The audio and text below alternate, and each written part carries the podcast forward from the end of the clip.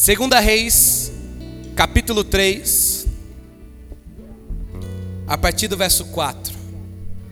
Segunda Reis, capítulo 3, a partir do verso 4.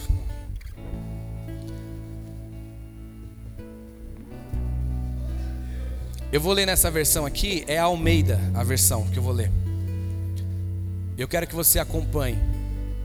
Segunda Reis diz assim: Então Mesa rei dos Moabitas, era criador de gado e pagava de tributo ao rei de Israel cem mil cordeiros e cem mil carneiros com a sua lã. Sucedeu, porém, que morrendo Acabe, o rei, morrendo Acabe, o rei de Moabe se revoltou contra o rei de Israel. Verso 6: Por isso, Jorão, ao mesmo tempo, saiu de Samaria e fez revista de todo Israel. Mandou dizer a Josafá, rei de Judá: O rei de Moabe se revoltou contra mim. Irás tu comigo à guerra contra Moabe? Vira para a pessoa que está falando e fala assim: Irás tu comigo à guerra contra os inimigos? Respondeu ele: Subirei Serei como tu és, o meu povo como o teu povo, os meus cavalos como os teus cavalos. Então perguntou Jorão: Por que caminho subiremos? Respondeu ele: Pelo caminho do deserto de Edom. Partiram o rei de Israel, o rei de Judá e o rei de Edom. Diga: Rei de Israel, rei de Judá e rei de Edom. Após sete dias de marcha, não havia água para o exército e para o gado que o seguiam. Então disse o rei de Israel: Ai, o Senhor chamou a esses três reis para entregar nas mãos de Moabe. Perguntou, porém, Josafá: Não há aqui algum profeta do Senhor para que consultemos o Senhor por ele? Respondeu um dos servos do rei de Israel: Aqui está Eliseu, filho de Safate, que deitava água sobre as mãos de Elias. Disse Josafá: Está com ele a palavra do Senhor. Então o rei de Israel, Josafá e o rei de Edom desceram a ter com ele. Mas Eliseu disse ao rei de Israel: Que tenho eu contigo? Vai aos profetas de teu pai e os profetas de tua mãe. Porém o rei de Israel lhe disse: Não, porque o Senhor é quem chamou esses três reis para entregar nas mãos de Moabe. Disse Eliseu: Tão certo como vive o Senhor dos exércitos, em cuja presença estou, se eu não respeitasse a presença de Josafá, rei de Judá, não te daria atenção, nem te contemplaria. Vira para a pessoa que está falando e fala assim: você tem que grudar, você tem que andar, você tem que ter aliança com pessoas que têm crédito com Deus.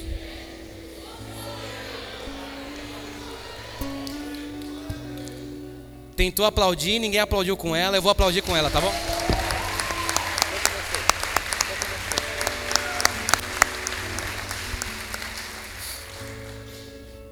Verso 15: Ora, pois, trazei-me um tangedor. E quando o tangedor tocava, veio o poder de Deus sobre Eliseu. Estes disse: Assim diz o Senhor: Fazei neste vale covas e covas. Porque assim diz o Senhor: não sentireis o vento, nem vereis chuvas, todavia. Vira para a pessoa que está falando assim: sempre vai ter um todavia, irmão. Fala para ele: sempre vai ter um todavia. Fala assim: nem sempre você vai ver vento, nem sempre você vai ver chuva. Fala todavia. Fala todavia. Olha isso, todavia este vale se encherá de tanta água que bebereis vós e o vosso gado e os vossos animais. Preste atenção, porque está glorificando, mas o verso 18 que é lindo, porque ele fala o seguinte, ainda. Ele fala o seguinte: "E ainda isto é pouco aos olhos do Senhor". E ainda isto é pouco aos olhos do Senhor. Meu irmão, o que está acontecendo na Lagoinha, Deus está falando no verso 18 para nós E ainda eu vou repetir, o que está acontecendo na tua casa está bom, e ainda isto é pouco. O que está acontecendo no teu trabalho é bom, e ainda isto é pouco. O que está acontecendo na, na, nas suas finanças é bom, e ainda isto é pouco. Vira para a pessoa que está ao seu lado, profetiza sobre ele. Só vai melhorar, irmão. Fala para ele, só vai melhorar, irmão. Fala para ele, só está começando. E só vai melhorar. Tem alguém que está comigo aqui nessa manhã? Eu estou sozinho, hein?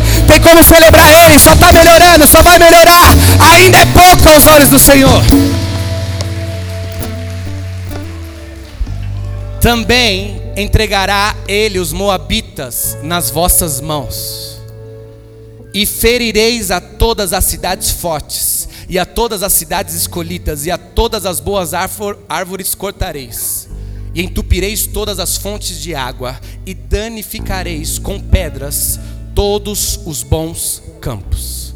E sucedeu que, pela manhã, oferecendo-se a oferta de alimentos, Eis que vinham as águas pelo caminho de Edom, e a terra se encheu de água. Somente até aqui o tema da mensagem de hoje é o que fazer quando tudo dá errado. Vira para a pessoa que está falando assim: o que fazer, irmão? Pergunta para ele: o que fazer, irmão? Quando tudo dá errado.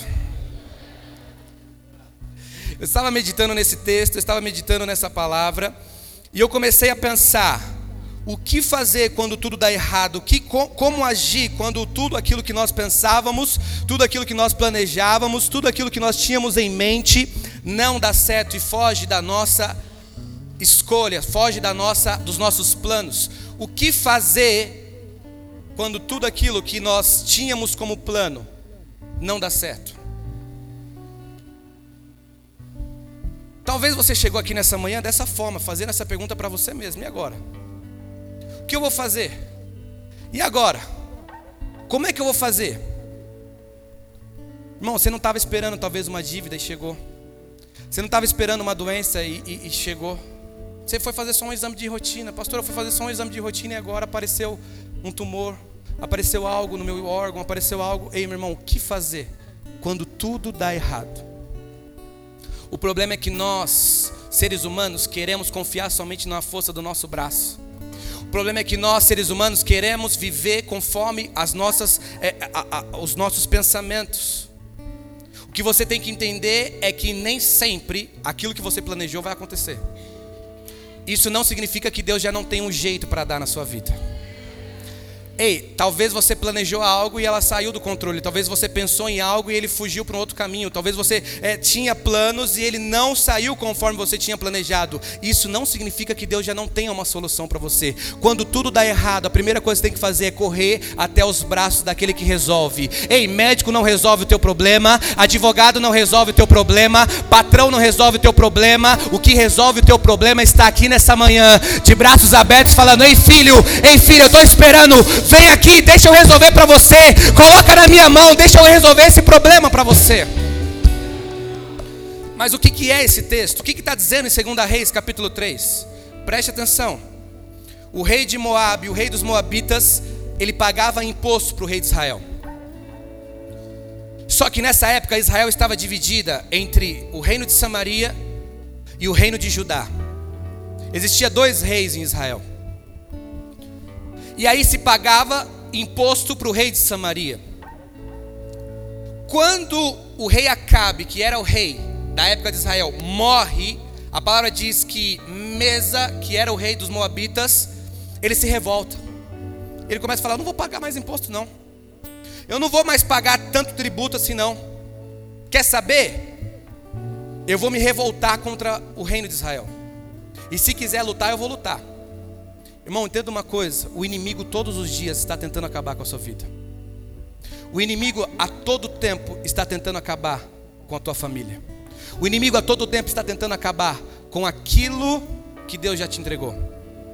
O que você tem que entender é o seguinte, irmão: independente do tamanho do inimigo que esteja se levantando contra você, a palavra diz: maior é aquele que está em nós quando ele se revolta, o rei Jorão fala o seguinte: o rei de Israel, o rei de Samaria, eu não posso aceitar isso.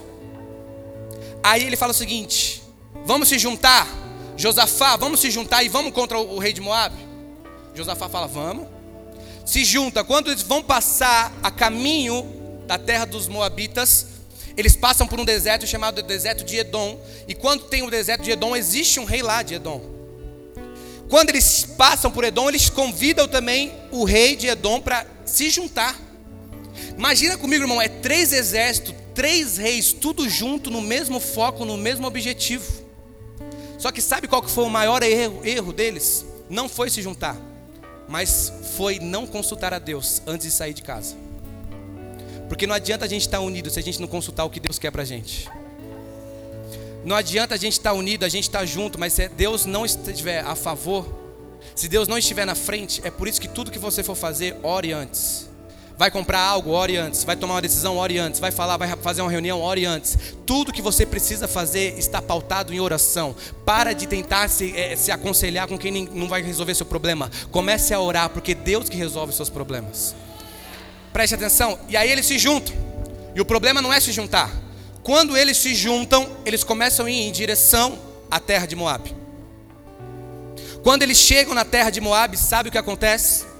A palavra diz que quando eles estão no meio do vale, a água acaba. No meio do vale, o que, significa vale? Vale é lugar de guerra. Vale é lugar que você fica exposto. Vale é lugar onde não tem coisas boas. Ninguém vai no vale plantar. Vale é lugar de batalha. E é no vale que vai acabar a água. Não acaba antes, não acaba depois, é no vale. E sabe o que é interessante? É que quando você chega no vale, por que, que significa chama vale? Porque ao redor tem montanhas. E essas montanhas dão um privilégio para os soldados inimigos, porque se eles estão em cima olhando para baixo, é mais fácil de acertar. Acerta a flecha, olha como é que é a estratégia. É essa situação. Acaba a água, não tem mais força. A água é vida. Como é que a gente vai seguir? E talvez você chegou aqui nessa manhã dessa forma. Pastor, acabou, acabou a vida na minha casa. Pastor, acabou a vida no meu trabalho, acabou a vida nos meus sonhos, acabou, acabou, não tem, não tem mais chance, não tem mais, não tem mais jeito, que deu tudo errado. Pastor, o que eu vou fazer agora quando dá tudo errado? Pastor, o que, eu vou fazer agora? Quando a água acaba, quando eu estou no meio do vale, quando a minha vergonha está exposta, quando as minhas, os meus problemas, todo mundo está sabendo dos meus problemas, todo mundo está sabendo das minhas dificuldades. Ei, meu irmão, não se preocupe da, das pessoas que estão olhando o seu problema. Se preocupe que enquanto eles estão olhando, Deus também está vendo a sua situação. Não se preocupe que, porque se as pessoas estão olhando a sua vergonha exposta, Deus também está enxergando o que você está passando. Deus está vendo a lágrima que você está derramando. O que significa é que Ele viu a sua vergonha, Ele viu a sua lágrima e Ele já sabe sabe o que vai fazer para resolver a tua situação. Os três reis estão juntos. Um vira para o outro e fala o seguinte: agora ferrou. Agora complicou. Por quê? Porque não tem água. A primeira coisa que você tem que entender, irmão, que quando tudo dá errado, você precisa correr para aquele que consegue resolver o seu problema. A questão é que a gente está correndo muito, está gastando muito esforço, está correndo atrás, está tá, tá gastando força só que em direção errada. E não adianta você correr. Tem gente que tem força para correr, mas continua correndo na direção errada. Cutuca o crente e fala assim, irmão, não adianta correr. Se você não correr para o lado certo. É nesse momento, quando não tem água, quando a vergonha está exposta, quando a situação é contrária, tudo dá errado, Josafá se levanta e fala o seguinte: será que ainda não tem um profeta no meio de nós? Ei, o que essa geração precisa, o que essa cidade precisa, o que vai transformar todos os meios políticos, os meios, todos os meios da, da área da educação, tudo dessa cidade é os profetas. Aonde estão os profetas que vão se levantar a favor dessa cidade? Aonde estão os profetas que não se viraram para Rio Claro, mas estão a todo tempo orando e clamando? Toda palavra contrária contra essa cidade, eu profetizo que caiu por terra. Toda vergonha que ficou exposta sobre Rio Claro, eu profetizo que cai por terra. Cadê Cadê a geração de profetas que vai trazer revolução para essa cidade? Cadê a igreja que vai trazer um novo começo para Rio Claro?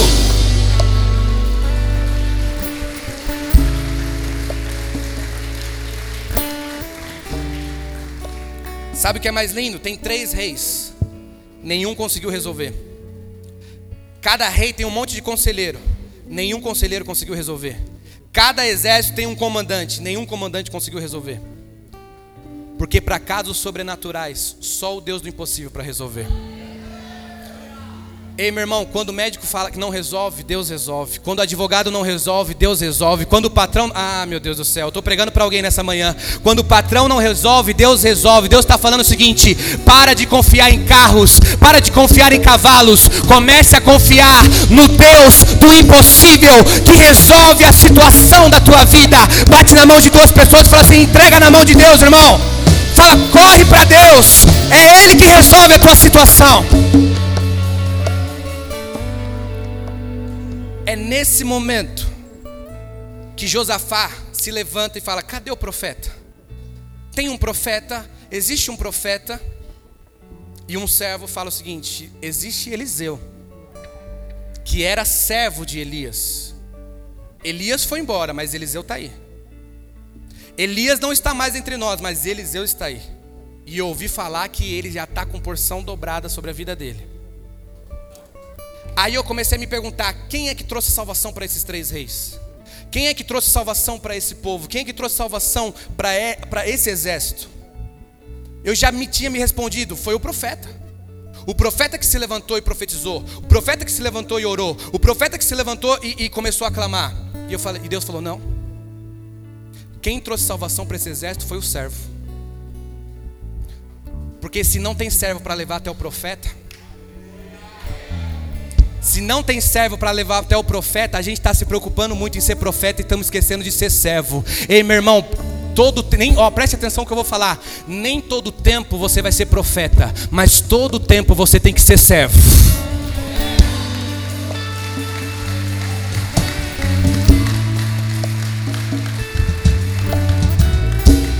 Bate na mão da pessoa que está lá e fala assim: nem todo tempo, irmão, você vai ser profeta. Fala assim, mas todo tempo você tem que ser servo. Ei, imagina comigo se esse servo não está lá. Porque o que adianta ter profeta se não tem gente para levar até o profeta? O que adianta a gente ter palavra profética se não tem gente para se servir, para ser servo? Se servir não, para ser servo. Se colocar na posição de servo e falar o seguinte: eu sei o caminho, eu sei a direção. Ei, sabe que Deus me ministrou no meu coração? Rio Claro, Lagoinha Rio Claro precisa ser uma igreja de servos que talvez, talvez não vai ser profeta, mas sempre vai saber o caminho do profeta, sempre vai saber o caminho do novo começo, sempre Ah, meu Deus do céu. Sabe o que vai acontecer essa semana, irmão? Sabe o que vai acontecer durante essa semana? Se prepara, porque pessoas vão falar o seguinte: meu casamento está destruído, ah, minha família está destruída, ah, minha empresa está destruída. Sabe o que você vai fazer? Você vai ser servo e falar: Eu sei o caminho aonde tem novo começo, eu sei o caminho aonde resolve o problema. Cadê a geração de servo aqui nessa manhã? Eu estou sozinho, você está comigo?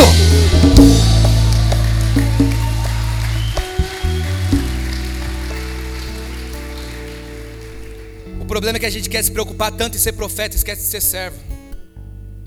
E Deus às vezes não precisa de tanto profeta, Deus precisa mais de servo. Deus não precisa. Eu pergunto para você qual que é o nome do servo. Mas ninguém sabe o nome dele. Mas se ele não tivesse ali, o exército não teria chegado até o profeta. Aí a palavra vai dizer o seguinte, preste atenção. A palavra vai dizer que quando eles chegam até o profeta, coloca o verso 14, 2 Reis 3,14. Preste atenção nisso, irmão. Porque Eliseu, ele é virado no Shiraia. Eliseu, ele não tem paciência com, com, com crente desviado. Não tem. Por quê? Porque olha o que ele vai dizer o seguinte: E disse Eliseu: Vive o Senhor dos exércitos, em cuja presença estou, que se eu não respeitasse Jeosafá, rei de Judá, não olharia para ti, e nem te veria os três reis vão até o profeta. Aí sabe o que o profeta vai falar para o rei de Israel? Sabe o que o profeta vai falar para o rei de Samaria? Ele vai falar o seguinte: ó, você tem sorte que Jeosafá está do seu lado. A segunda coisa que você tem que entender é que quando tudo dá errado, você precisa andar com pessoas que têm crédito com Deus. Quando tudo dá errado, você precisa grudar nas pessoas certas. Quando tudo dá errado, você Ei, meu irmão, para de andar com enrosco. Para de andar com pessoas que te atrasam. Comece a andar com pessoas que têm crédito com Deus. São elas que vão trazer salvação para tua família. São elas que vão ser instrumento nas mãos de Deus para trazer salvação para tua casa. Irmão, você precisa nesse ano de 2020 ser mais criterioso com quem vai estar do seu lado. Bate na mão da pessoa que está falando e fala assim: Você tem crédito com Deus? Bate no peito e fala assim: Porque eu tenho. Fala: Se você não tiver, gruda em mim. Fala: Gruda em mim. Profetiza: Porque eu tenho. Fala: Porque eu tenho. Tem alguém aqui que acredita nessa palavra? Tem alguém aqui que acredita nessa manhã o que eu estou dizendo?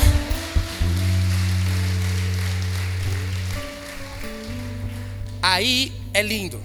Porque qual que é a situação? É vale. Qual que é a situação? É vale. Não tem água. Tá todo mundo cansado, com sede, sem força. Vai até o profeta, o profeta dá patada. E aí o profeta falou: Não, mas, mas eu, vou, eu vou falar.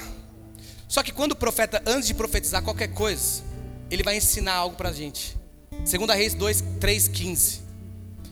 Ele antes de falar qualquer coisa da parte de Deus, preste atenção. Olha o que ele vai dizer: Ora, pois, trazei-me um músico. Eu fiquei pensando o seguinte: esse Eliseu é maluco, cara. Imagina os reis, todos desesperados. O que, que os reis querem? Diga comigo: água. O que, que os reis querem? O que, que os reis querem? E o que, que Eliseu quer? Os reis querem água, mas Eliseu quer músico. Porque Eliseu está ensinando o seguinte: eu posso estar na situação contrária, eu posso, pode estar faltando água, eu posso estar no vale, mas nada vai parar a minha adoração. Eu posso estar no meio do vale, mas nada vai parar eu te louvar. Ei, meu irmão, você tem que entender uma coisa: é na luta que você louva, é na prova que você louva. Nada pode parar a sua adoração. Continue louvando, continue engrandecendo, continue exaltando. Tem alguém que está comigo aqui? Ré maior. Então louve. Simplesmente louve. Vira para o meu irmão da sala e fala assim: tá chorando, louve. Só maior. Precisando, louve. Tá sofrendo, louve. Não importa, louve. O seu louvor invade. Vira, pega na mão dele, pega na mão dele, profetiza isso. Deus vai na frente. E Deus vai na frente, abrindo os caminhos. Si menor. Si menor dando os espinhos. Sol, ordena os anjos pra contigo. Lá maior. E ele trabalha para que nele confia, caminha contigo. Ah, tem alguém que está comigo aqui nessa manhã, hein? Com muito louvor,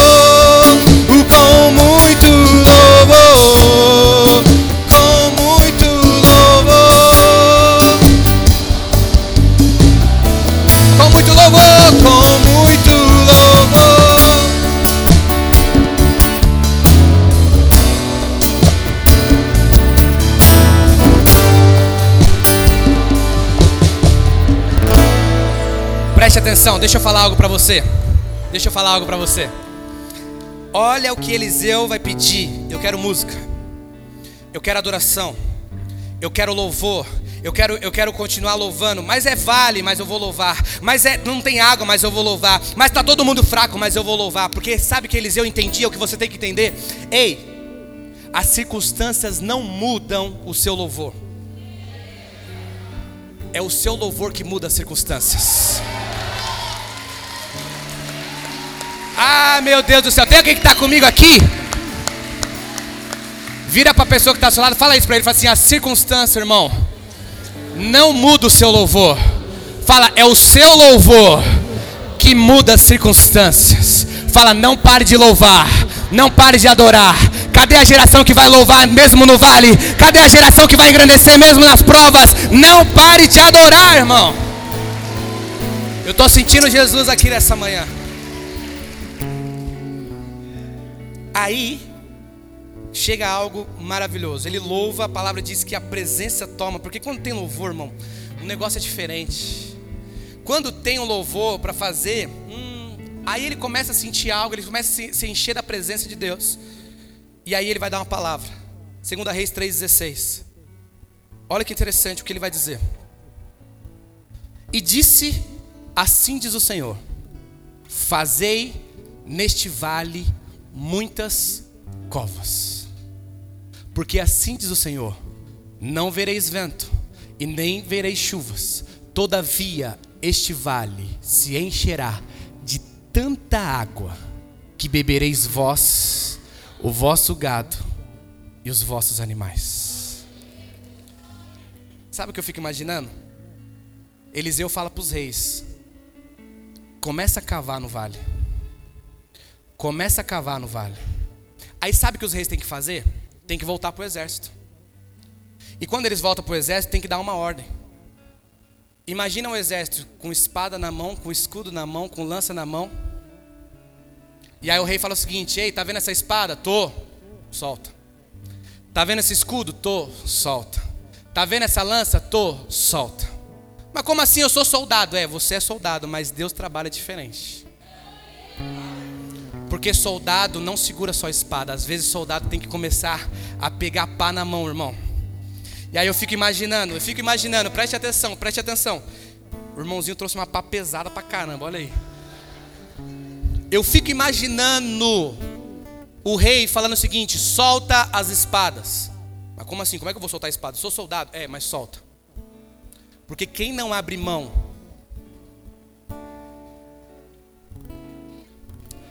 da espada e não pega a pá, pode morrer de sede com a espada na mão. A gente vive numa geração que fala: não vou soltar o que Deus me deu. Eu sou soldado, eu não vou soltar a espada, eu não vou soltar o escudo. É, irmão, se você não soltar, você vai morrer. Comece a abrir mão do seu conceito, comece a abrir mão das suas, das suas crendices, comece a abrir mão da sua religiosidade e comece a falar o seguinte: se Deus mandou pegar pá, eu vou pegar pá. Se Deus mandou mandou cavar, eu vou cavar. O que importa é o seguinte: eu não estou aqui para seguir os meus conceitos, eu estou aqui para seguir aquilo que Deus está falando. Pega a pá na mão, comece a cavar, porque vai vir água aí em nome de Jesus. Olha a cena.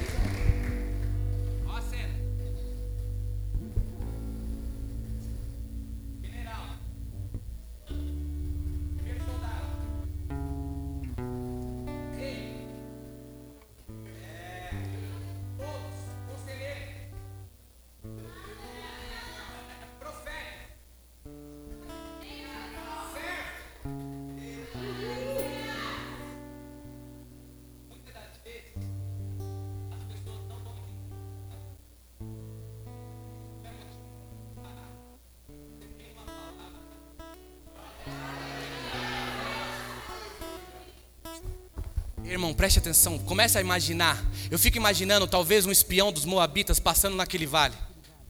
Imagina os espiões dos Moabitas passando naquele vale. Tá todo mundo preparado para a guerra? Não, não, não. Ninguém está preparado para a guerra lá não. Porque às vezes as pessoas vão olhar para você e falar o seguinte: esse soldado, isso é soldado com pá na mão, isso é pastor com calça apertada.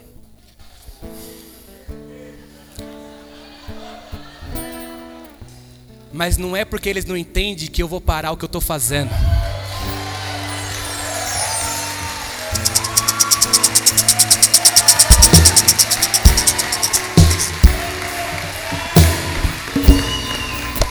Ei, meu irmão, vira, bate na mão de duas pessoas e fala assim: larga a espada, irmão. Começa a pegar a pá na mão. Fala assim: ninguém vai entender. Ninguém vai entender. Fala profetiza para ele, fala assim: ó, enquanto ninguém entende, os céus entendem. Quando ninguém compreende, Deus compreende. Não é tempo de parar. Comece a cavar. Cadê a igreja que vai cavar aqui nessa manhã?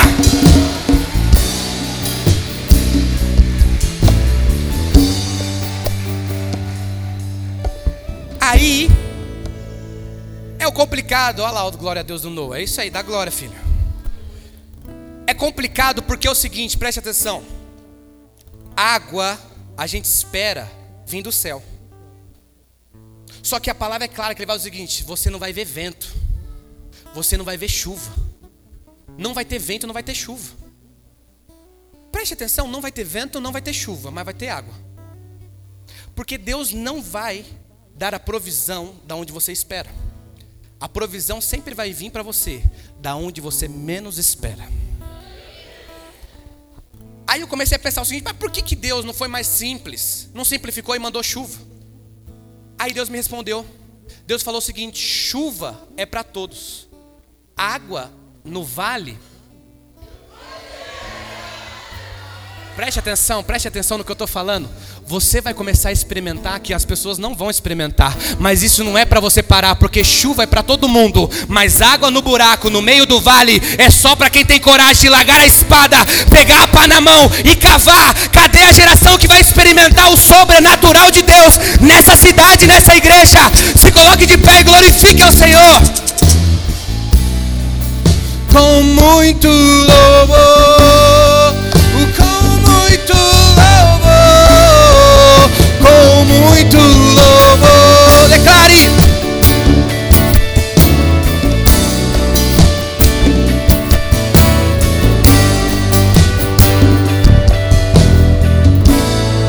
Feche teus olhos, feche teus olhos.